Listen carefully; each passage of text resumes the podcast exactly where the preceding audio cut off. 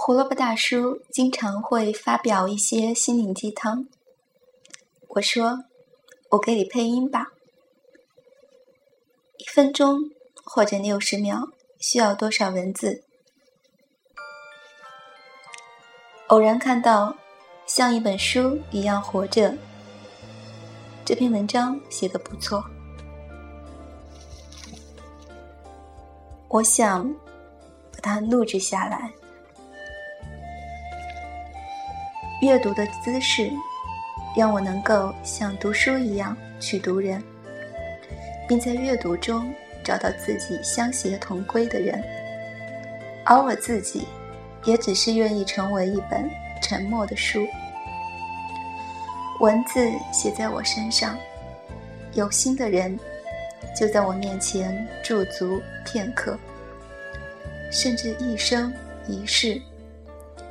无缘的人。我们就两不相干。这些年来，我变换人生场景，变换工作，在热闹的地方寻找安静的角落，在可以靠近中心的地时候选择边缘，在不断的抛弃中，对有些人事甚至观念执着保留。我一直不知道。是为什么？似乎看到了自己失去的，但往往又用所得安慰自己。仔细查看自己，也发现，多年来自己不变的就是喜欢书，喜欢文字纸笔，喜欢很多人。一面看到自己是可以在社会规则中就范。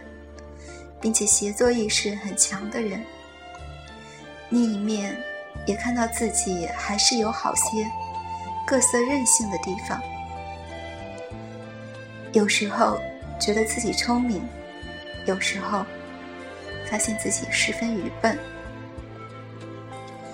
虽然保持了好好学习、天天向上的真诚愿望，但是总还是七拧八糯。有好友把自己比喻为书，说愿意做一本让人特别爱读的书。我忽然了悟，很多时候，人生向往不在于某个高高的位置，不在于人前风光，不在于很多钱物，也许就是需要一个舒适安宁的姿势，一个阅读的姿势。能够像读书一样去读人，并在阅读中找到自己相携同归的人，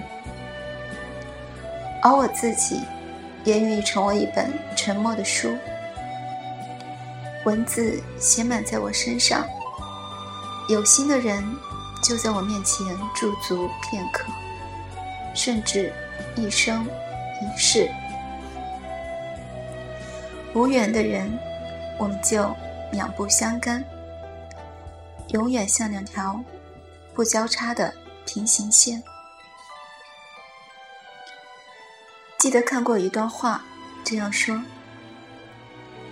在尘埃里，在人的践踏里，好书仍像金子一样保持它沉默的珍贵，静待知己的认领，在被拥有的岁月里，一直无穷的。厚报知己，并共同损笑那弃诸于案的书生和那些先前见面无缘的买书人。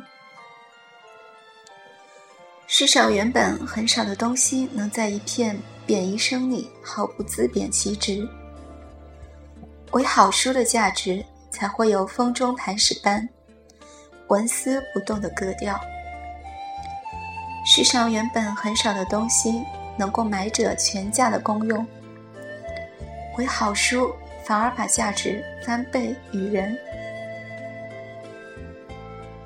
我愿意像一本书一样活着，以我自己命名，品相和内容活着，为我自己定位的读者和所有相关的人活着，在无法避免而得到许可的差错率里活着，在这个世界仁者见仁，智者见智的田规里活着。同样，每个人作为我眼中的一本书，我以我的领悟能力读出他们各自的侧面或者精髓。抵达我自己的灵魂深处。我感谢命运让我遭遇了很多难忘的人，远远近近，但都是开卷有益，甚至恩情绵长。